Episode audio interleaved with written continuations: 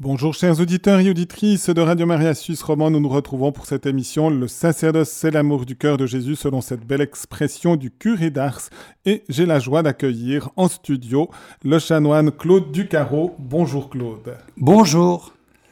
Nous sommes heureux de pouvoir t'accueillir et puis comme on a l'habitude de se mettre en présence du Seigneur, eh bien je te propose et de nous dire pourquoi tu as choisi cette prière pour nous mettre en présence de Dieu. C'est une courte prière de Jacques Leuve qui a eu une grande importance dans ma vie. Il a écrite euh, pour euh, l'anniversaire de son ordination comme prêtre. Et moi qui ai 57 ans d'ordination, je suis content de vous lire la fin de sa prière. Je me glisse dans cette prière. Ô rocher trop haut pour moi, conduis-moi, douce lumière. Toi qui m'as cherché pour que je te cherche, qui m'as trouvé pour que je te trouve, et te trouver, c'est te chercher encore.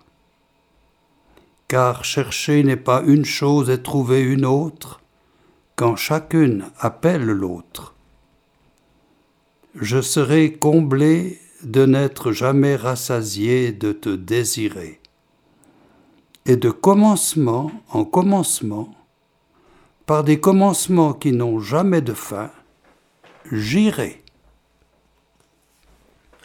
Eh bien, merci pour cette prière qu'on sent l'élan qui, nécessaire dans une vie et l'attirance euh, de Dieu aussi qui, qui, qui fait qu'on est des chercheurs d'une certaine manière tout au long de notre existence jusqu'à qu'on prenne possession, mais c'est au-delà de cette vie terrestre, finalement, de, cette béatitude.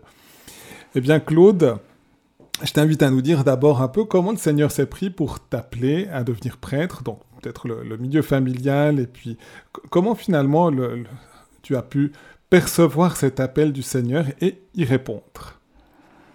Je suis l'aîné de cinq enfants dans une famille de paysans de la campagne fribourgeoise au bord du lac de Neuchâtel.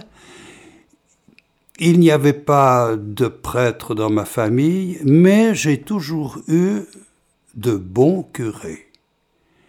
Et sans doute euh, leur rayonnement, leur proximité, leur bonté a éveillé en moi ce désir, je l'ai ressenti très tôt, peut-être vers 10-12 ans. Et euh, j'en ai parlé ensuite euh, à des prêtres qui étaient devenus mes professeurs euh, dans le collège où j'étais, collège secondaire, et qui m'ont encouragé, qui m'ont, oui, aidé à, à discerner et ensuite à continuer de dire oui à cette cet appel euh, discret, intérieur, mais, mais très profond. Finalement, j'ai toujours pensé que c'est là que je serais heureux et, et c'est là que je ferai des heureux. Il y a bien des manières d'être heureux et de faire des heureux, mais il me semblait que pour moi, c'était celle-là. Et voilà, ça a continué euh, jusqu'à aujourd'hui. Je continue d'être un prêtre heureux qui essaye de faire des heureux. On, voit que c'est important.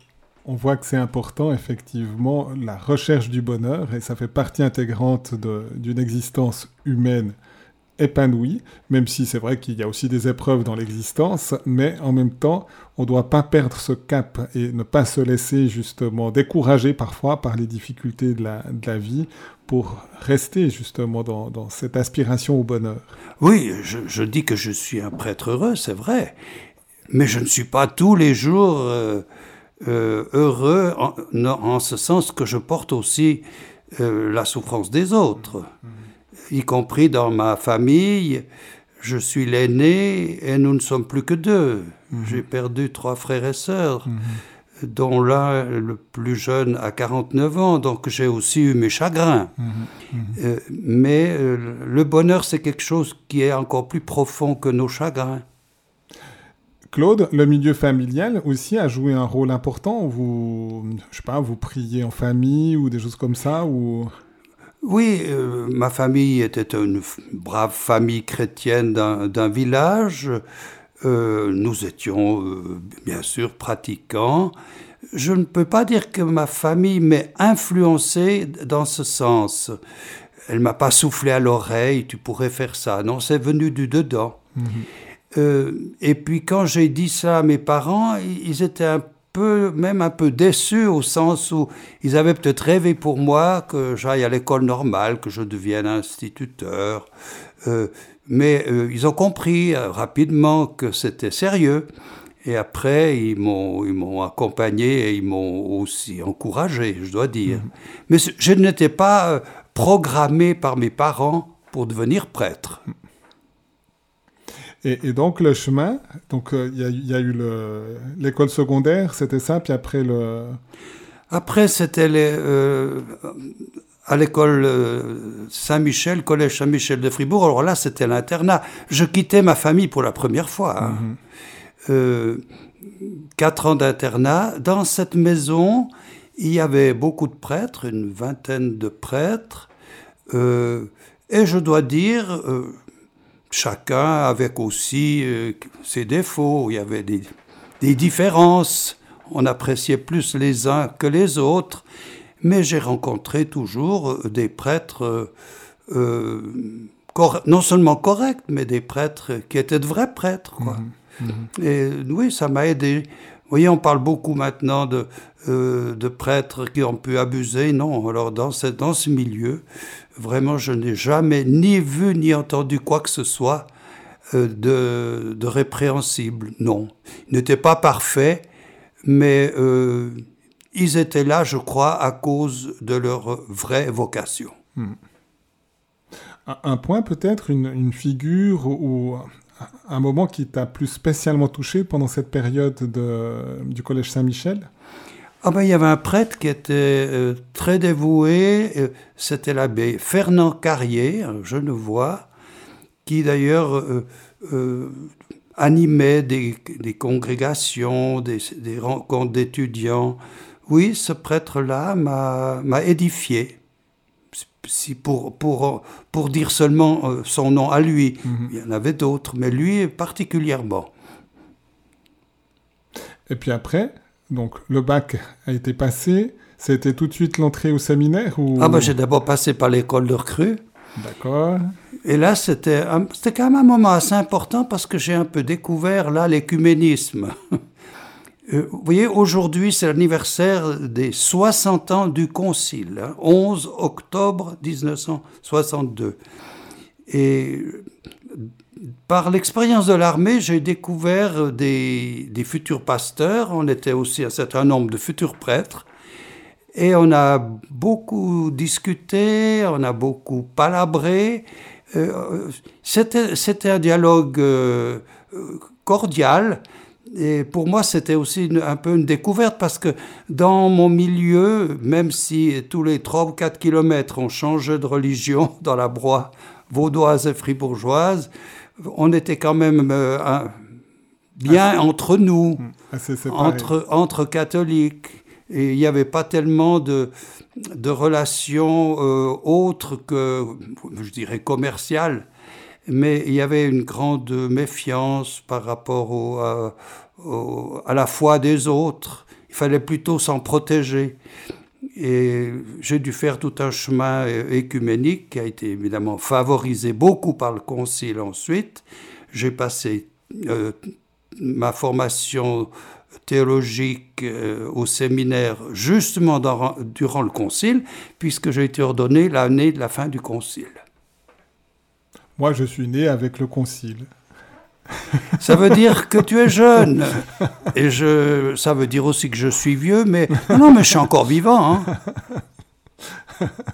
Et on l'a bien mentionné à la fois la, fête de Saint Jean 23, le, bon pape Jean, puisque ça a été la, fête liturgique était choisie avec l'ouverture du concile, justement. Qui et on a juste, c'est vrai, comme tu l'as mentionné, 60 ans aujourd'hui de cette œuvre de l'Esprit Saint pour, pour susciter un, souffle dynamique dans la vie de l'Église. Et donc, la, période du formation au séminaire, de nouveau, comment, ça se passait alors à cette époque, en, plein concile? Puis je dis, voilà, quel était, je, pense qu'il y avait déjà pendant cette période un impact du concile qui, qui a... Ah, le séminaire était un véritable monastère, hein. on n'avait pas la clé, euh, donc on vivait à l'intérieur de la maison pour l'essentiel, y compris pour les études. En ce temps-là, on n'allait pas encore à l'université sauf pour quelques conférences ou cours particuliers. Mais le, concile a fait irruption, bien sûr, dans, dans notre formation. Ça a suscité beaucoup d'intérêt, beaucoup d'espérance, aussi quelques controverses. Euh, quand même, ce qui se discutait et se disputait parfois à Rome euh, avait des conséquences dans, notre, euh, dans nos relations entre étudiants et avec nos professeurs. Il y avait de, de bons professeurs euh, qui avaient des avis assez différents sur ce qui se passait à Rome à ce moment-là. Et donc, on approche, de, après cette formation, de, de, l'ordination. Un moment, comment, comment s'est passé? Vous étiez plusieurs à être ordonnés d'abord diacre, puis ensuite prêtre. Ah ben ça fait réfléchir. Je suis entré au séminaire, nous étions 20 séminaristes en première année. Cinq ont quitté pendant le séminaire pour euh, un autre chemin, donc 15 ordinations, dont 12 pour le diocèse. Euh, il y a eu quelque chose d'un peu spécial, oui comme il y avait pas mal de vaudois, on a demandé que l'ordination ait lieu euh, à Lausanne. Et comme il n'y avait pas d'église assez grande à Lausanne, même pas, même pas Notre-Dame, l'ordination a eu lieu dans une halle du comptoir suisse. Donc j'ai été ordonné non pas dans une basilique ou une cathédrale, mais dans une halle commerciale. Et là, voilà, nous avons été ordonnés le 27 juin 1965. Fête de Sainte Marguerite Bailly, mais elle n'était pas encore canonisée. C'est ça. mais, elle devait probablement déjà veiller sur, sur ces, prêtres, euh, puisque c'est ce jour-là que, que vous avez été ordonné. Oui, alors je lui demanderai la chose quand je la rencontrerai. je la remercierai. et, peut-être justement cet événement, quel impact ça a eu d'être autant de prêtres finalement ordonnés ensemble? Et puis. Euh, Mais bien sûr, en ce temps-là, nous, nous étions nombreux au séminaire, donc à la finale, ça faisait aussi un certain nombre de prêtres. L'année suivante, d'ailleurs, je crois qu'ils ont été 15 à être ordonnés euh, pour le diocèse c'était des années euh, de, de grande récolte, si je mhm, puis mhm. dire. Et puis après, où est-ce que tu as été envoyé comme premier ministère alors? Alors c'était un peu surprenant. Euh, j'ai été envoyé à la cathédrale à Fribourg. Euh, je remplaçais un vicaire qui partait à Rome pour des études, c'était Jean-Marie Paquier. Et j'ai passé cinq ans comme vicaire à la cathédrale. Et là, l'événement qui m'a alors beaucoup marqué, c'est la mission de Fribourg. En 1967 a été célébrée une grande mission qui a été préparée avant et qui s'est continuée après, donc exactement pendant le temps de mon séjour à Fribourg, euh, avec beaucoup de prêtres venus d'ailleurs, notamment de France, euh, qui nous ont euh, beaucoup aidé, je dirais, à mettre en pratique le concile, puisque c'était juste après. Mhm. Et là, euh, euh, je dois beaucoup pour ma formation pastorale à ce temps de mission de Fribourg. à la sortie du séminaire, on n'avait quand même pas eu beaucoup d'expériences concrètes de, pastorale. On, était quand même plutôt dans, dans l'intellect et euh, être accompagné ainsi sur un plan global, c'est-à-dire tout Fribourg et environ, c'était une très grande grâce. Est-ce que tu peux nous dire justement comment, comment se, se réalisait cette mission? Parce que c'est vrai que là, on a moins de missions à l'heure actuelle dans ce sens-là, et, et peut-être des fois, on devrait s'en rappeler, peut-être d'avoir des nouvelles initiatives qui peuvent aller dans le même sens, avec bien sûr un monde différent, mais... Essentiellement, c'était aller à la rencontre des gens, visiter les gens chez eux, provoquer des, petites équipes de réflexion et ensuite durer un certain temps, le plus longtemps possible, dans la confrontation entre la vie et la foi, entre la parole de Dieu et l'existence concrète, que ce soit l'existence euh, en famille, mais aussi la place des, de l'Église dans la société. N'oubliez pas que entre 65 et 70, il y a eu 68 et ça a remué beaucoup de choses. Euh, donc, euh, euh, c'était essentiellement des, constituer des petits groupes qui affrontaient la vie avec la lumière de la foi et dans, dans la communauté de l'Église, avec bien sûr une importante découverte du côté de, de la présence des laïcs au monde et les prêtres, on, se sentait vraiment au service de ces rencontres, de cette, cet éclairage de la vie avec la parole de Dieu et avec le, la fraternité de, de, la communauté chrétienne. Et donc il y avait un sens fort de l'évangélisation déjà à ce moment-là, de, de, de dire voilà, on, on, on va on reste pas à une pastorale de sacristie, si je peux me permettre. On, va à la rencontre des gens. Puis après, on aide les gens finalement à donner aussi un témoignage de leur, euh, de leur foi dans les milieux professionnels ou, ou, de loisirs ou de tout autre milieu. Oui, avec euh, l'accent équipe. On parlait beaucoup d'équipe à ce temps-là. Mhm. Donc la petite communauté de quartiers, d'immeubles, et puis l'accent présence dans la société. C'était quand même aussi une des impulsions du Concile euh, de, de faire en sorte que les chrétiens soient ferments dans la pâte humaine, mhm. en solidarité avec, euh, avec euh, les autres hommes et femmes. Hein. pas pour faire ghetto, mais pour partager l'humain, mais les chrétiens à la lumière de l'Évangile. Mm.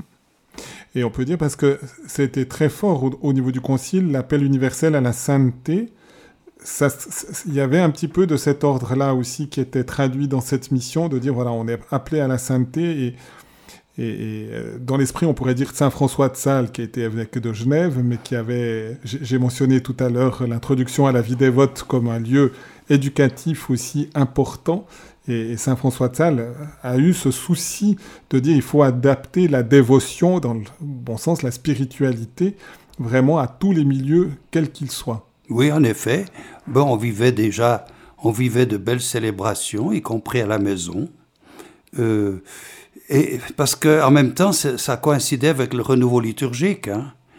Donc à ce moment-là, euh, euh, il y avait, pour nous, aider dans cette euh, mise à jour les premières initiatives euh, liturgiques, euh, mais en, petits groupes, ou bien d'abord déjà la, langue du peuple dans la liturgie, par exemple.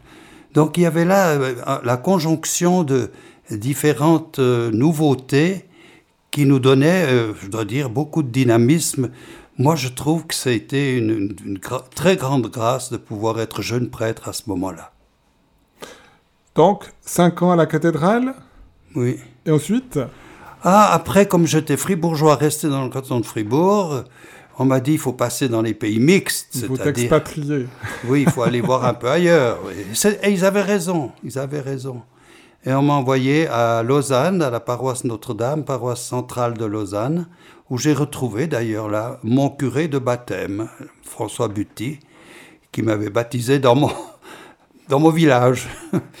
là, j'ai fait deux ans. Euh, là, alors c'est la découverte, euh, entre autres, enfin, de l'écuménisme euh, très interpersonnel parce qu'on rencontrait des, pasteurs, on faisait aussi des, réunions théologiques, et puis euh, il y avait des premiers accents d'une pastorale commune, notamment dans la catéchèse des petits-enfants. Enfin, non, il y avait déjà des, des choses euh, intéressantes. Et pour moi, c'était quand même important de, découvrir euh, aussi les autres, pas rester uniquement dans mon milieu. Mhm. Et voilà, pour les, les deux ans à, Lausanne comme vicaire. D'accord. Et ensuite, alors? Ensuite, euh, ben ça, c'est encore une chance. Moi, je dois dire que je, suis très reconnaissant à l'Église de tout ce qu'elle m'a permis de vivre, la confiance qu'elle m'a faite, le, les opportunités qu'elle m'a données ou qu'elle a acceptées, notamment dans la formation. À ce moment-là, j'ai pu aller à Rome euh, à la grégorienne chez les jésuites, deux ans, tout en habitant chez les dominicains, parce que... C'était très œcuménique alors. Monseigneur, oui, Monseigneur Mamie euh, tenait à ce que je reste un peu dans la filière thomiste dominicaine. Moi, j'avais quand même envie de voir un peu autre chose, d'entendre aussi autre chose. J'ai un peu insisté, alors il m'a dit c'était une sorte de compromis.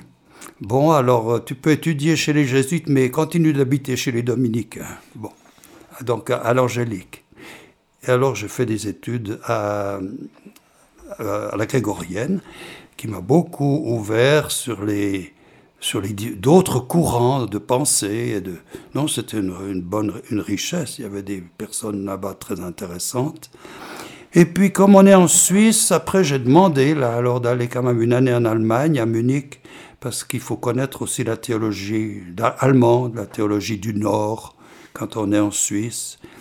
Et là, euh, voilà, j'ai fait une année euh, de théologie supplémentaire à l'université de Munich. Et les éléments un peu de, formation supplémentaire, c'était dans quel domaine plus particulier?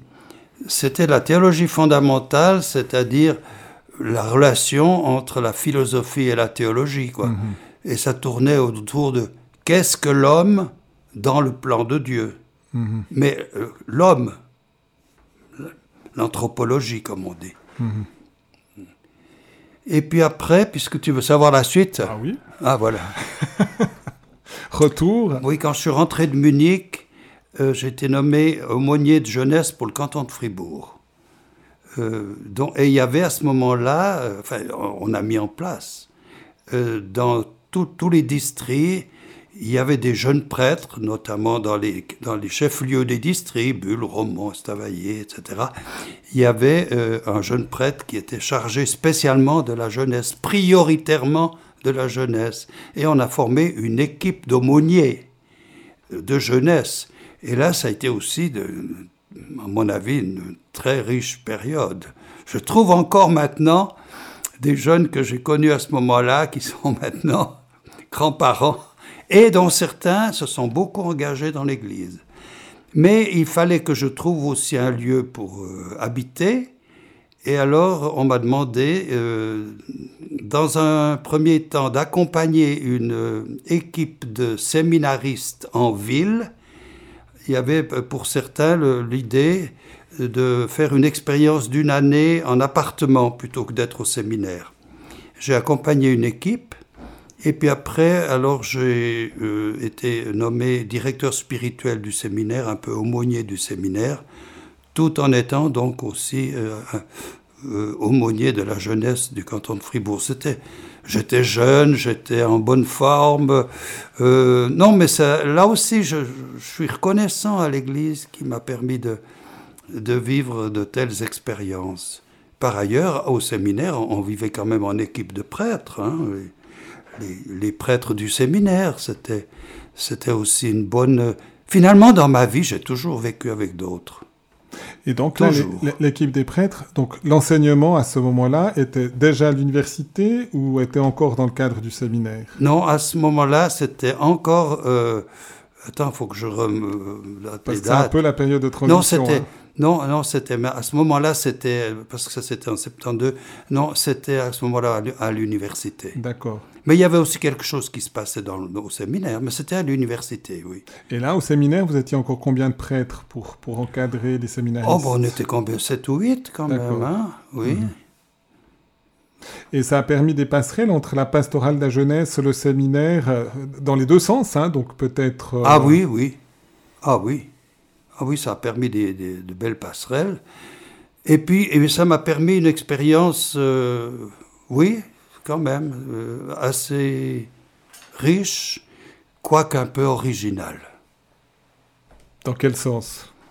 Bon, À un moment donné, j'ai demandé d'aller en prison volontairement. Je, et là, j'ai beaucoup.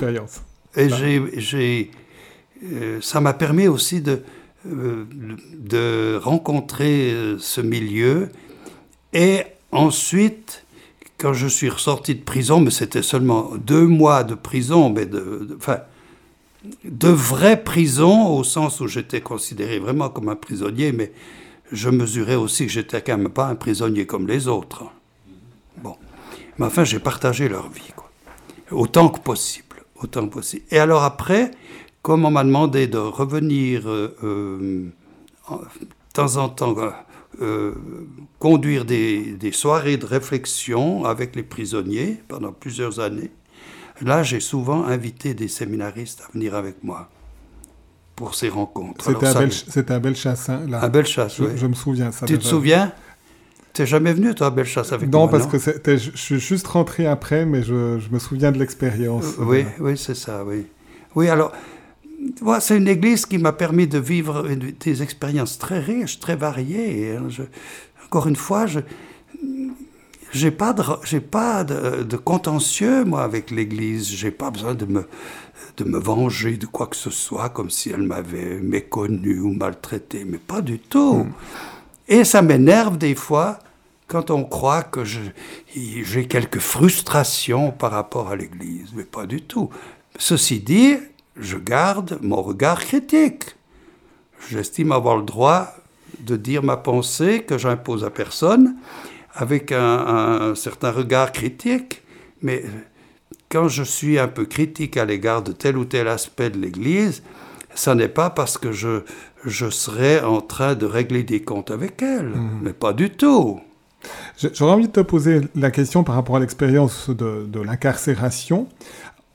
C'est vrai que c'est pas la même chose si on est condamné ah, réellement. Bah, bien sûr. Parce que j'ai mentionné ça tout à l'heure dans ma catéchèse sur l'éducation avec Saint François de Sales en disant pour la patience qu'il faut être prêt à accepter en quelque sorte non pas les humiliations qui causent de l'honneur, mais aussi celles qui finalement euh, nous, nous rabaissent aux yeux des autres. Et d'une certaine manière, on pourrait dire, voilà, choisir d'aller deux mois en milieu carcéral, il y a un certain honneur, on pourrait dire, de, de le faire de ce côté-là. Ou est-ce que dans le milieu carcéral, les gens ne savaient pas finalement le motif pour lequel tu étais condamné et ils pensaient que es réellement tu étais condamné? Donc ça, ça permettrait peut-être de dire un peu une manière différente de vivre cette expérience. Oui, bon, bon, on va pas consacrer l'émission à cet aspect-là de ma vie. Elle fut courte mais, riche parce qu'il y a eu après des, prolongements. Euh, moi, je suis allé là-bas, je peux le dire en toute sincérité, pour les aimer de près parce qu'évidemment, ils sont plutôt loin. Ils sont, ailleurs hein, par rapport à, la vie courante. Après, là-bas, euh, je me suis comporté euh, comme un, frère, c'est tout. Mais il y avait beaucoup de questions, beaucoup de dialogues, beaucoup de partage avec ces gens-là. Le reste, ça appartient au Saint-Esprit. Et, l'expérience, quand tu accueillais des, séminaristes pour faire ces, visites en milieu carcéral, qu'est-ce que tu as pu percevoir? Ça donnait finalement un, regard différent par rapport aux, personnes marginalisées pour, pour l'avenir ben, J'espère qu'ils ont, j'espère qu'ils ont euh, appris qu'il y avait aussi des saints dans la prison. Mhm. Parce que moi, j'en ai rencontré.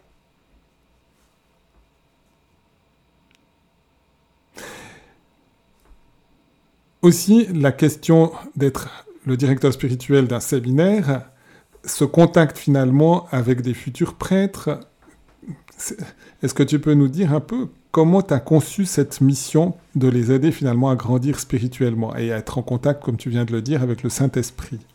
Ah bah, C'était aussi quand même un travail d'équipe, hein. je n'étais pas, euh, pas tout seul. Euh, pour moi, euh, je sais pas, l'important c'était, premièrement, la vie spirituelle, deuxièmement, prendre au sérieux la vie théologique.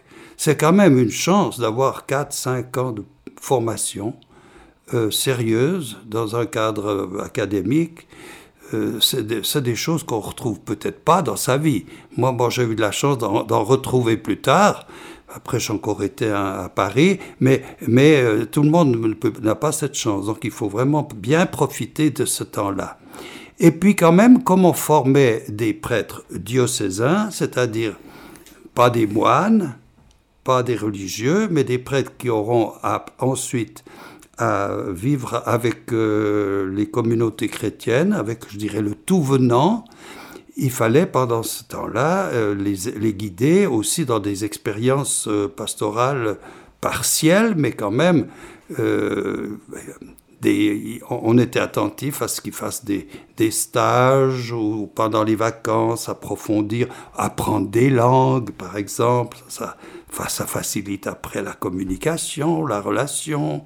donc, il y avait aussi un, programme de, de d'expériences euh, à faire euh, qui nous préparent au ministère. Et tenir ensemble tout cela, euh, bien, c'est un peu l'art de, de l'équipe du, séminaire, où tantôt avec l'un, tantôt avec l'autre, il faut parfois recentrer sur tel ou tel aspect de leur vie. Claude, je te propose une petite pause musicale. Je rappelle aux auditeurs aussi qui peuvent intervenir, appeler, donner peut-être un témoignage en lien avec le ministère riche de, du chanoine Claude Ducarreau, ou lui poser une question, ou même simplement lui confier une intention de prière qui sera portée peut-être aussi par le chapitre cathédral. Je rappelle le numéro 021 313 43 90. Et je t'invite à nous dire pourquoi tu as choisi cette euh, œuvre musicale. Ah, laquelle et puis. Oui, parce que c'est l'Ordate Dominum de Mozart. Euh, Mozart, c'est. Il me réjouit, il me console, il me, il m'émerveille. Il n'est pas le seul, bien sûr, mais pour moi, il y a là une sorte de, de rayon du ciel sur la terre qui passe par les oreilles et qui va jusqu'au cœur, et parfois jusqu'à la prière.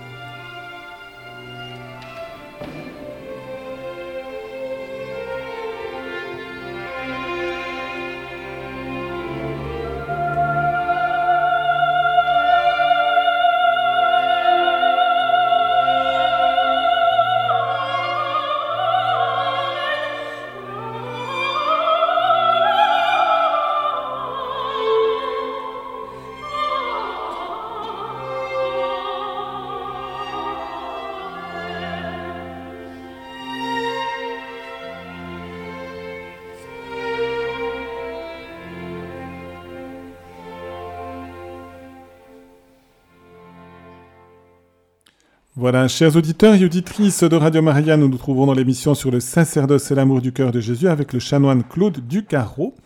Et vous savez que vous pouvez appeler si vous voulez poser une question, donner un témoignage en lien avec le ministère du prêtre au 0 21 313 43 90. Mais nous avons une question de Stéphane qui est avec nous aussi en studio. Eh bien oui, j'ai écouté très attentivement la vie du chanoine et enfin ce dont il nous a parlé. Et euh, je me suis demandé, euh, euh, à partir du moment où vous avez parlé de votre expérience à Rome et des différentes communautés, des différentes écoles de pensée catholique, eh bien, quelle était en fait leur différence concrète entre les dominicains et les, les jésuites, les jésuites? Quelles sont leurs différences concrètes quand vous y êtes? Euh, dans les, les, personnes que vous avez fréquentées, hmm, les, différentes, les différences d'expérience concrètes? Vaste question. Disons que l'école dominicaine, c'est euh, un thomisme, c'est-à-dire la théologie de saint Thomas, euh, appliqué au monde d'aujourd'hui. Mais la source est là cardinal Journet, qui a été mon professeur au séminaire, nous disait, ça résume bien la chose, toutes les questions ne sont pas dans saint Thomas, mais toutes les réponses y sont. Voilà, ça c'est un peu le thomisme pur et dur. Les jésuites sont euh, sur la ligne de crête entre la société et l'Église. Leur charisme, c'est de prendre à bras le corps les questions posées par la vie, la société, la mentalité, la philosophie actuelle et trouver dans le, message chrétien de quoi donner un éclairage. Donc il y a moins cette, ce souci d'une tradition à transmettre plutôt que d'une attention à, à éclairer pour aider à vivre après dans, le concret. Mais ce sont des, des traditions complémentaires, il n'y a pas à choisir, il y a, chacun a son charisme. Mhm. Mais j'étais quand même content de découvrir un peu autre chose, c'est vrai, chez les jésuites. Je reconnais. Et vous aviez eu l'impression d'avoir des relations euh, différentes dans vos rapports avec les, les personnes qui sont ancrées vraiment dans, dans la tradition jésuite et et, dans la, et, et celle dans la ah, tradition ah, J'ai profité des deux. Moi, j'ai eu la chance de, de me nourrir euh, de chaque côté. Alors après, euh, ben, je crois que ça m'a aidé d'abord à vivre euh, ma foi personnelle, puis ensuite mon ministère, oui. Merci Claude. Un moment très important aussi dans ton ministère, c'était ton retour à Lausanne, à Notre-Dame comme curé où tu es resté, si je m'abuse, 15 ans. Exactement. Oui, c'était un moment important. Bah, c'était évidemment un peu plus tard, hein, entre 82 et, et, 97. Une paroisse que j'ai beaucoup aimée, très riche en possibilités, centre-ville, donc euh, beaucoup de, va-et-vient, beaucoup aussi de, oui, du monde qui passe par là et qui parfois s'arrête avec tous les problèmes que ça suppose aussi, hein. Euh, par exemple euh, des problèmes de, drogue, euh, des problèmes de réfugiés. Donc il y a aussi tout un aspect vie sociale qu'il faut évidemment partager avec les autres, y compris nos collègues protestants et puis d'autres personnes qui n'ont pas nécessairement notre religion ou notre philosophie. Puis au Valentin, euh, c'est quand même un, centre très fort pour la liturgie, pour la prière, pour les, euh, les confessions. Donc euh, on avait aussi une école, une grande école catholique, avec l'aspect de formation. non, c'est un, un, carrefour, Notre-Dame de Lausanne, et on peut parcourir plusieurs avenues humaines et, chrétiennes et ecclésiales. À partir de ce lieu-là, je trouvais que c'était encore une, pour moi une, une grâce. Et de pouvoir le faire en équipe de prêtres, parce qu'on était toujours 4, 5, 6 dans la cure, et aussi appuyé sur beaucoup de laïcs, bien sûr, notamment des femmes.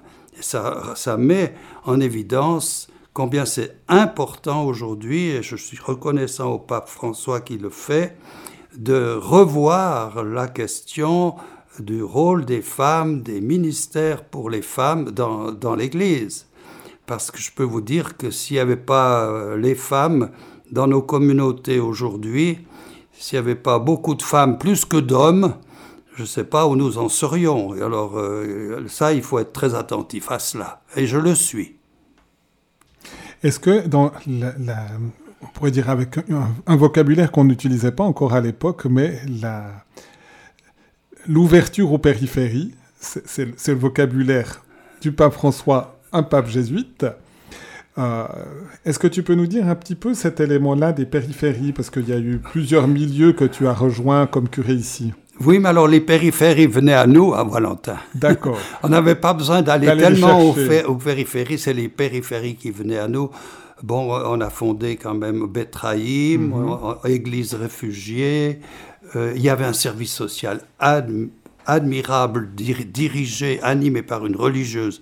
Là aussi, il ne faut pas oublier les Donc religieux, religieuses. Ecclésial, pas, pas de la ville, à propos Non, non, non, euh, paroissiale. Mhm. Euh, sœur Denise Marie, c'était la mère Teresa de Lausanne, hein, mhm. vraiment. On disait ça d'elle. Ça la fâchait d'ailleurs. mais non, mais je vous ai dit, les périphéries venaient à nous. Et, du reste, Mère Teresa est venue aussi. oui, ben, je l'ai accueillie, je l'ai accueillie euh, à la cathédrale, je l'ai introduite, j'ai prié avec elle devant la statue de Notre-Dame, elle a mangé chez les religieuses de, de la paroisse. Moi, j'ai encore une belle photo. de Mère Teresa. On marche ensemble dans la cour du, du Valentin. Oui, ça a été un beau moment à l'église, la cathédrale pleine. Et oui, c'était important. Elle était le symbole de, de beaucoup d'amour. Mhm. Tu te souviens le message qu'elle a délivré à ce moment-là, même si ça fait des années, ou, plus spécialement Bon, elle, elle, avait beaucoup insisté sur le respect de la vie dans, mhm. dans la, problématique de l'avortement. Hein. Elle avait beaucoup insisté là-dessus mhm. et d'autres choses. Mais je me souviens qu'elle avait, d'une certaine manière, enfin courageusement, dit ce qu'elle pensait à ce sujet-là. Oui ça avait un peu euh, remué. C'est vrai qu'elle avait une parole forte et courageuse hein, pour, pour, pour, ça, qui, qui n'allait pas nécessairement dans le vent, mais, mais qui était accueillie d'une certaine manière par un témoignage d'une vie entièrement je, donnée. oui, je me souviens, elle l'a dit. Mhm, mhm. Peut-être encore l'élément sur l'accueil la, sur des drogués. Ça, quelle était l'intuition de... de... L'intuition, ben, il fallait, euh, il fallait un, un centre d'accueil pour qu'ils puissent venir, et non pas pour leur donner de la drogue ou des seringues, mais pour les accompagner vers une libération. Et là, mmh. grâce à, il faut reconnaître, grâce à un, jeune qui s'appelait Dominique Lenner, qui a fait beaucoup, beaucoup, et ça continue, mmh. et ça mmh. continue aujourd'hui, euh, le centre Betraïm mais on n'a pas pu garder le centre dans les locaux paroissiaux parce que c'était trop problématique avec l'école, euh, les enfants qui étaient là autour. Mais on a, on a créé un centre un peu plus loin. Mhm. Ça continue. Mhm. Départ de Lausanne? Oui. C'était arrivé à la cathédrale ou bien Non, d'abord quatre ans à Vevey, où j'étais un peu à mi-temps journaliste pour l'écho et puis pour la paroisse de Vevey. Et après, alors j'ai été appelé par l'évêque à, être directeur de l'école de la foi à Fribourg, euh, cette école fondée par Jacques Leuve. Euh, après, il y a eu un diacre, Noël Bichère, après une religieuse, Sœur Marie-Gabrielle, et j'ai été le, quatrième directeur de cette école pendant cinq ans. C'est par ce biais-là que je suis entré au chapitre cathédral. Il fallait quand même trouver un appartement. Monseigneur Genoux m'a dit, ben, si tu veux, il y a des appartements pour les chanoines, mais il, faudrait, il faut que tu sois chanoine. Euh, bon, je savais ce que c'était que les chanoines, puisque j'avais été euh, vicaire à la cathédrale au début de mon ministère. Et c'est par ce biais-là que je suis entré au chapitre. Pour l'appartement, vous voyez, c'est pas très glorieux. et puis après, j'ai été nommé prévôt. Enfin, peu importe, ça c'est... Mais l'important, c'est que et ça vaut pour tout le monde, c'est pas, pas seulement les prêtres les évêques, ça vaut pour tout le monde.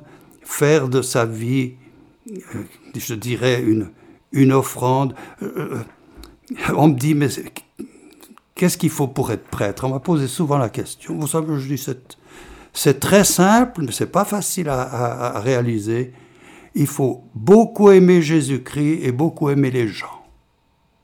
Et puis quand on arrive à faire le lien entre les deux, ben c'est ça être prêtre. Mhm. Et puis c'est ce qu'on célèbre à chaque Eucharistie. Tout à fait. On s'offre. Peut-être de nous dire un tout petit mot sur ce ministère à, la fois à l'école de la foi et quand même au, sein du, chapitre cathédral. L'école de la foi, c'était une école de théologie toujours basée sur la Bible, bien sûr. Profondément biblique, c'était la volonté de Jacques Leuve. Euh, donc là, il y avait un aspect très, très sérieux, avec une ouverture sur le vaste monde, puisqu'il y avait en grande majorité des gens qui venaient de, des pays lointains. Hein. Euh, et euh, au chapitre cathédral, eh bien, on a quand même une certaine fraternité, même si on a chacun son appartement, mais on veille les uns sur les autres, on s'entraide, on prie ensemble, surtout matin et soir, et on célèbre l'Eucharistie. Non, moi j'ai de la chance d'être, d'être dans cette euh, structure qui peut paraître un peu ancienne, mais qui nous permet quand même une, une certaine vie fraternelle, et puis on est au service des, des gens, des paroisses sur appel, euh, dans, la mesure de nos possibilités. Voilà, on, continue de servir. Et, le climat de service, qu'est-ce que tu mettrais Alors, on a, on a le jeudi saint, Jésus qui lave les pieds de ses apôtres, qui, peut nous donner justement un, un, impact important pour notre ministère de prêtre. Oui, ça correspondrait bien à l'image, ce que j'ai mis sur l'image de ma première messe. Euh, j'ai trouvé dans, dans l'Épître aux Romains, chapitre 15, versets 15 et 16, une définition tout à fait trinitaire de ce qu'est le prêtre. Il est un, ministre de l'évangile du Christ, prêtre de l'évangile de Dieu, euh, et qui, rassemble les gens pour en faire une offrande. Je conseille à ceux qui nous écoutent de, de relire ce texte, Romains 15, 15 et 16 ça a défini mon ministère et je crois que je continue à en vivre. Mhm. Et à l'heure actuelle, les ministères qui sont les tiens, comment... Tu, m'as dit justement que dans un petit moment, tu iras pour euh, suivre une rencontre d'une équipe Notre-Dame, par exemple. Oui, alors j'ai trois équipes euh, fixes, mais à côté des rencontres euh, occasionnelles. Hein. Une équipe Notre-Dame, donc la pastorale des couples et de, la famille, une équipe biblique, partage biblique sur l'évangile euh, du dimanche suivant, une, fois par mois, et puis surtout, ce que j'ai toujours eu, et j'y tiens, une équipe de foyer mixte, une équipe interconfessionnelle avec un pasteur aussi, euh, des équipes qui, d'une manière ou d'une autre, voyez, la parole de Dieu, l'écuménisme, la famille embrassent déjà un champ euh, important et intéressant de la vie humaine et de la vie chrétienne.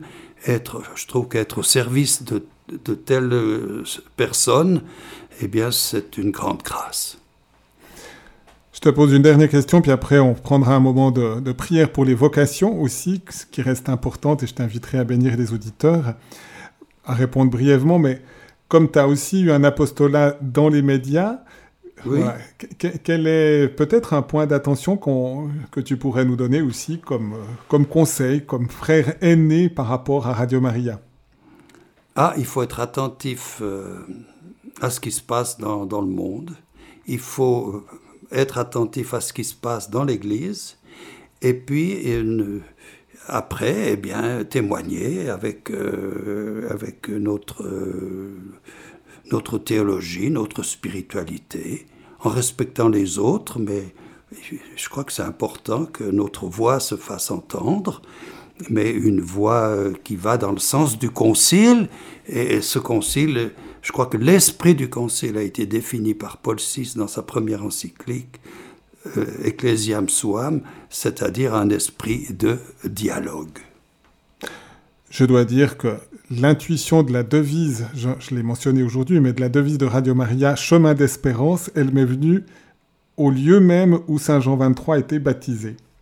J'étais là-dedans, je réfléchissais en me disant quel, doit être un peu, et j'essaye de, mentionner cet élément-là, que, Radio Maria puisse susciter un chemin d'espérance. Et c'est aussi à travers le témoignage, entre autres, maintenant de, plus de 50 prêtres qui, qui, ont présenté un peu leur vocation, l'appel de Dieu, leur souci apostolique. Et eh bien, je te propose qu'on termine en faisant ce moment de prière. Et puis ensuite, je t'inviterai à bénir nos auditeurs et auditrices.